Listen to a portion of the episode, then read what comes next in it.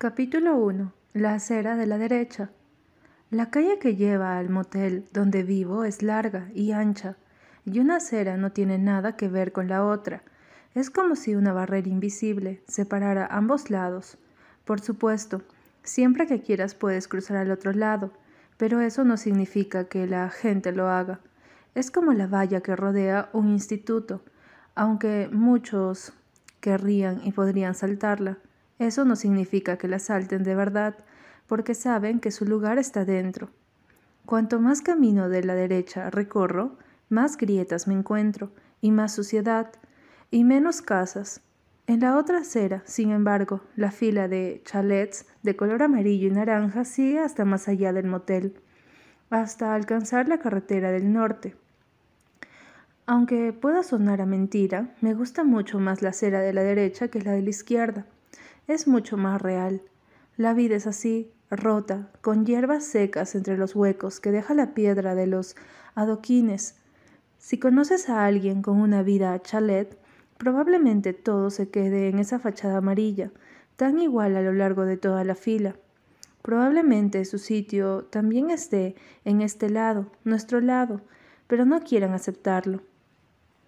Antes de llegar al motel, en la acera de la derecha, la calle está flanqueada por la verja de un orfanato.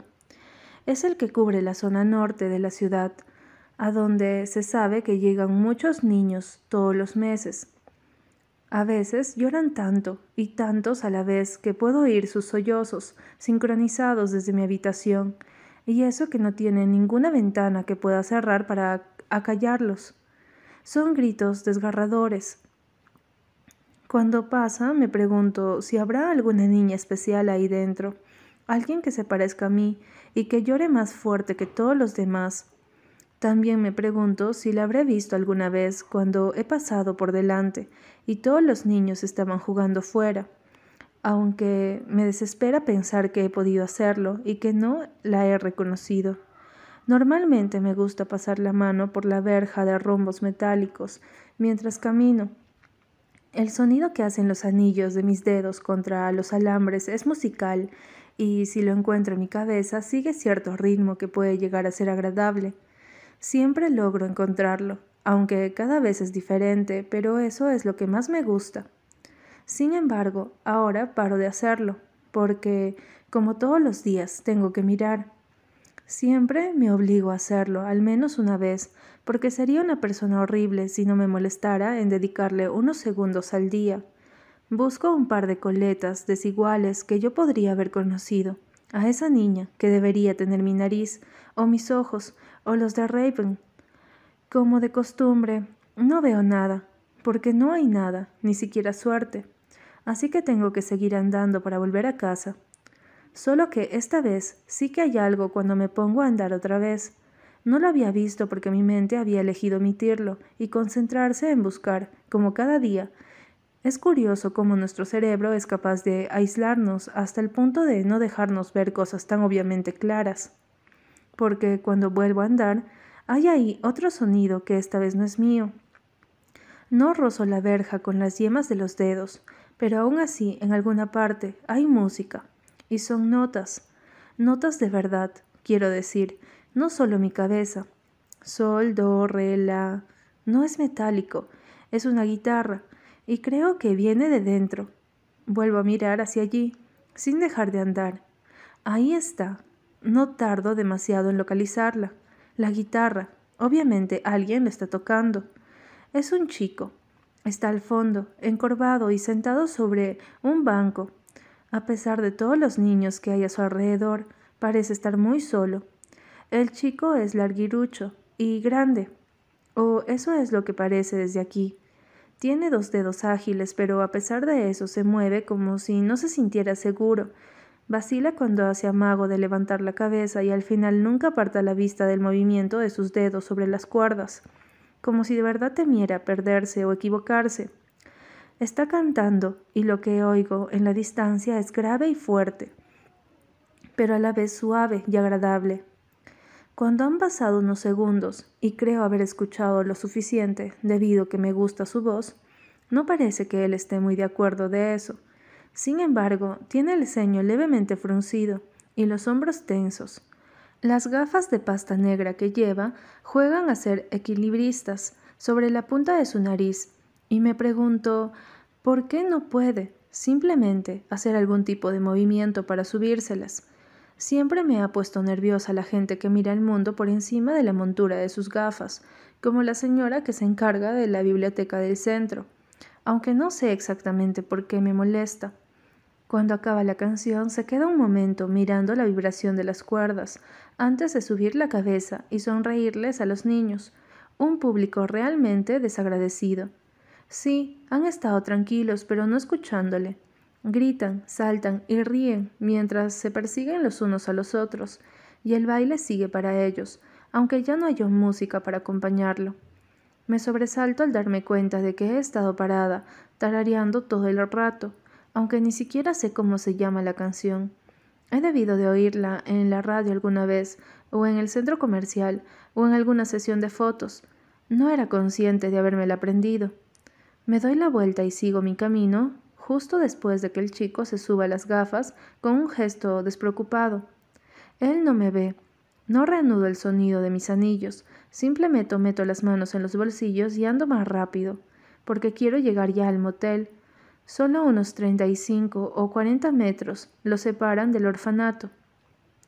Cuando subo las escaleras metálicas que llevan al segundo piso y entro en el apartamento 36, la sensación tan rara que se me había puesto en el estómago tras escuchar esa canción es sustituida por la colonia post-sexo de Raven. Tengo que aguantar la respiración y pasar directamente a la cocina, y aunque allí no es mejor porque ella está fumando, al menos no es ese tufo de fruta, sudor y suciedad. Ah, hola, dice, tranquila. No he oído la llave. Hola. Vacío mi mochila en la mesa blanca donde comemos. El tablero está lleno de quemaduras y manchas marrones que no se pueden quitar. Caen las llaves, un libro, una camiseta sucia y un sobre. Justo antes de venir he pasado por el banco para sacar lo que me han pagado hoy. Raven apaga el cigarrillo dentro de una lata de cerveza arrugada y se acerca a mí con curiosidad. ¿Cuánto? Cincuenta pavos. La última sesión fueron más, porque me pasé seis horas en ese estudio sin parar ni para menear, Raven. Por eso fueron más. Mi hermana agarra el sobre antes de que yo pueda alcanzarlo y sale de la cocina contorneándose. Me dan ganas de gritarle que no hay nadie mirando que no hace falta que haga eso, pero no quiero discutir. Necesita montar un espectáculo todo el tiempo. Además, suele estar de muy mal humor después de estar con un cliente, por eso me callo. Se agacha junto a su cama y mete la mano debajo. Saca una caja de metal rosa que tiene un pequeño candado. Ahí es donde guardamos todo nuestro dinero. Está llena de polvo y tiene un par de pelusas enganchadas en las esquinas. Muchas veces pienso en qué pasaría si alguien entrara a robar, porque no sería nada difícil hacerlo, no sería difícil encontrar la caja bajo la cama y que alguien rompiera ese estúpido candado y nos robara todo lo que tenemos. De hecho, yo misma podría hacerlo si quisiera. Podría agarrar una piedra de fuera, acercarme, golpearlo hasta que se partiese y luego irme lejos de aquí con el dinero. Pero Raven abre la caja y me quedo a medias, preguntándome a dónde iría. A un lado los billetes están sucios, algo rotos y arrugados. Al otro lado el montón de mi dinero, es decir, el dinero que yo gano y que sale directamente del banco, descansa en pilas más o menos agrupadas por su valor. Mis billetes están limpios, en todos los sentidos posibles.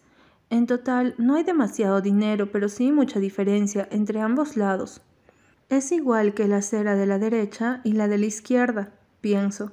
Es como si cada montón saliera de un mundo completamente distinto o viniera de una cara diferente de la luna, y en parte, si lo piensas, es un poco así. Bueno, supongo que esta vez, cuando venga ese baboso del casero, podré pagarle en condiciones, no soporto tener que tocarlo cuando vamos a un poco justas. Doy la vuelta a su cama para ir hacia mi habitación. No necesita saber eso. ¿Qué está bien? Valeria, no puede ser tan tiquismiquis. Las cosas son como son. A ver si lo aprendes de una vez. Cés la vie, Valeria, dice siempre Raven. Ya ven lo que está hecha de piedra, lo que es dura y fría como el hielo, la que tiene muchos problemas y muchas responsabilidades que siempre prefiere evitar. Es Raven, es casi una extraña. Raven y yo apenas nos conocemos. Ya no. Capítulo 2. Raven. El nombre real de mi hermana no es Raven, por supuesto. Se llama Rachel, Rachel Annabel Miles, pero hubo un tiempo en que murmuraba constantemente lo mucho que odiaba oírme lloriquear su nombre entre sollozos y que ahora pronunciarlo le daba arcadas y malos recuerdos. Por eso ya no lo digo. Yo no lloriqueo, por cierto, ni lloriqueaba, pero es mejor no discutir con ella. Llegó un punto en el que ni eso valía la pena. Mil veces debió insistir hasta que empecé a llamarla por su nombre profesional, y al final, ¿qué más me daba hacerlo? Parecía que le gustaba. Ahora es algo tan normal que a veces tengo que recordarme que no es el real. Aunque Raven me molesta, claro que me molesta. Esa no es ella, y no soporto el nuevo yo que creó hace tanto tiempo. Poco a poco, Cuervo empezó a dominar su vida, a meterse en su cuerpo, y ahora es lo único que puedo encontrar. Ahora solo está el cuervo. Intento pasar de todo e ir por mi cuenta, pero es difícil hacerlo cuando tengo tan presente que la nueva Rachel es solo una máscara que debería ponerse solo ante el mundo, pero que también usa conmigo. Nunca se lo he dicho, porque nunca digo nada, pero eso me da frío y me pone triste. Si ya nunca digo nada es porque de nada sirve. Sería como tirar una bengala al aire y pretender que eclipsase mínimamente las estrellas, completamente inútil. Así que no malgasto mis fuerzas en pelear, simplemente lo dejo vivir y yo hago lo mismo. Solo me guardo para mí, que no me gusta llamarla como todos sus clientes, porque eso me hace ser un poco como ellos.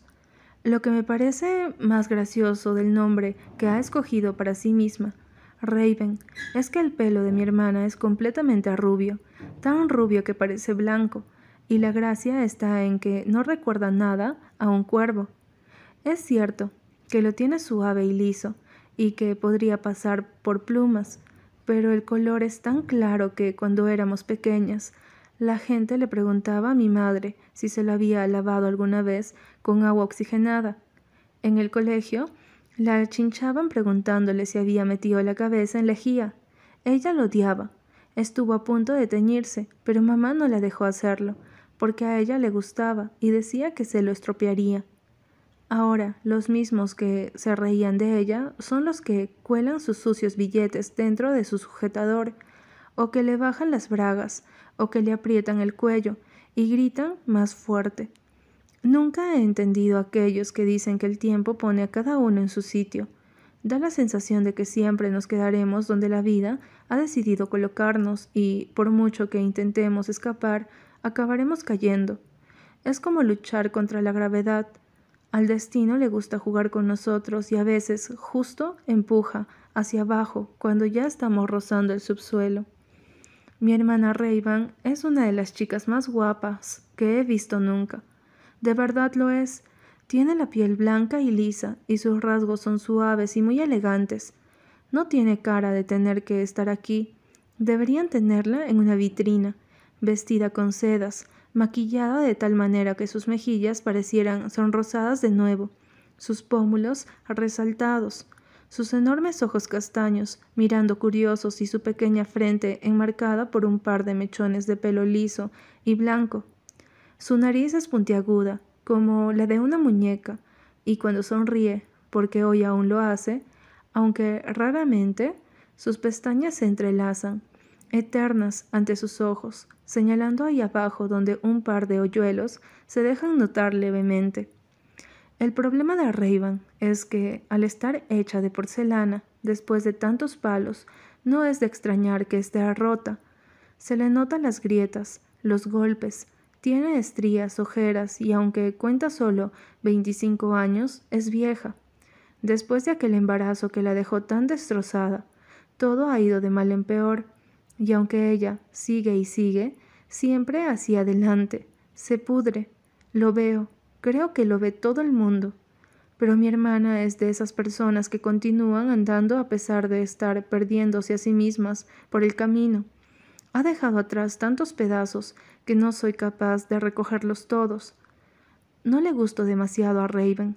A veces intenta hacer como si de verdad se preocupara por mí, pero no se le da muy bien intentarlo. Hay varios motivos que sé que tiene y que intento comprender. La pena, la envidia, el rencor. Quizá simplemente es la mezcla a café y tabaco que debe de quedársele en el paladar todas las mañanas. A Raven también odia profundamente a mamá, y yo soy físicamente igual que ella. Las dos lo somos, así que ese podría ser también uno de los motivos de sus esporádicas miradas de desprecio. No se lo reprocho, porque no es como si yo siguiera intentando defender a mamá. Para el que no lo sepa, mi madre se largó. Un día nos echó de casa y dejó de contestar las llamadas, timbrazos y súplicas. No volvió a dar señales de vida, ni dejó ningún rastro que pudiéramos seguir, así que tuvimos que apañárnosla como pudimos y hacerlo todo desde cero. A Rachel tuvo que empezar a trabajar y solo tenía 18 años. Por eso ahora lleva las faldas tan cortas y los escotes tan amplios. El único sitio donde consiguió que le pagaran fue en la calle, buscando coches, asomándose a ventanillas de desconocidos. Esa es la razón de que ya no se llame Rachel, aunque de eso hace ya mucho tiempo. Subo las escaleras de metal despacio y levanto la cabeza. La puerta del apartamento 36 no está cerrada del todo. Extrañada, entro y por un momento antes de cerrar y de que la penumbra invada el cuarto de nuevo, me quedo observando la cama de matrimonio de Raven, toda deshecha y sucia, usada, seguro que hace poco. Huele a tabaco, sudor y esa colonia tan empalagosa de mora que ella se empeña en usar porque cree que enmascara lo que acaba de hacer, como si quedara alguien a quien engañar. No miro hacia la cama cuando voy a la cocina, simplemente la esquivo, Aprieto los labios y abro la ventana para que se airee todo un poco. Rutina, es lo que hay. Oigo el ruido de la cisterna y me doy la vuelta. Mi hermana entra en la cocina y levanta la vista hacia mí. Ni un hola, ni un ah, ¿ya estás en casa? Solo una mirada vaga, indiferente y tal vez algo cansada, lo mismo de cada día. ¿Cómo ha ido la sesión de hoy? ¿Te han pagado? pregunta. Examino el aspecto de la Raven de ahora. Es sexy, eso no se puede negar, incluso así despeinada y agotada después de tanto ejercicio. Es guapa, incluso siendo vieja. En unos años seré una copia de ella. A veces cuando me miro en el espejo puedo ver que ya me voy pareciendo. Aún conservo algunas fotos suyas antiguas. Estoy a caballo entre lo que era antes y lo que es ahora la forma de la cara, la nariz, las bolsas cansadas bajo los ojos, los hombros caídos. Es como una maldición, igual que yo me parezco a ella. Raven es cada vez más y más como era mamá los últimos días, y yo me estoy convirtiendo en ella. Un círculo vicioso. No puedo negar que me da miedo porque no quiero acabar siendo alguien como Raven, ni siquiera como mi madre, pero no puedo hacer nada al respecto. Casi ni creo que pueda controlar que vaya a tener mi propio nombre profesional. No ha estado mal, contesto, encogiéndome de hombros. Pero tengo que volver mañana, así que hasta entonces no me pagan. ¿Por qué? Un problema con la luz. No importa mucho. Era uno de esos tipos excéntricos y creo que he oído a una chica decir que nos van a dar mucho. ¿Cuánto es mucho? Raven pasa por delante de mí y agarra un paquete de tabaco que hay sobre la mesa. Abre la ventana para fumar, se sube a la encimera y asoma la cabeza. Retrocedo y me apoyo en el marco de la puerta. No sé cuánto es mucho, pero espero que unos cien u ochenta, por ahí más o menos. Me vendrían bien cien pavos. Tengo que renovar un poco el vestuario, ya sabes, mis modelitos empiezan a aburrirles. ¿Qué modelitos? Si casi nunca llevas ropa? Me muerdo la lengua a tiempo. No, ese dinero es para el casero. ¿Estás pensando en ropa en serio? La semana pasada dijiste que tenías que pagarle. Y hay que darle lo de la luz también, ¿recuerdas? Raven le da otra calada al cigarro. Se encoge de hombros. Sus ojos delineados de negro brillan con mucha fuerza. Su forma de fumar es elegante y algo ordinaria al mismo tiempo, si es que eso puede ser posible. Siempre me ha fascinado verla ahí, sentada en la ventana mirando hacia afuera. Antes solía preguntarme dónde estaba su mente mientras ella perdía la vista en el horizonte. Me preguntaba si miraba el orfanato, si buscaba a alguien como hago yo a veces. Ahora ya ni me molesto. Cuando Rayban se sube a la ventana parece perdida y tranquila a la vez, precisamente como si no le importara estar perdida. Y es como una reina, con todo y todos a sus pies, una reina de hielo, solitaria y distante, sin corazón. Ya sé lo que dije, pero a veces hay que priorizar, querida. C'est la vie.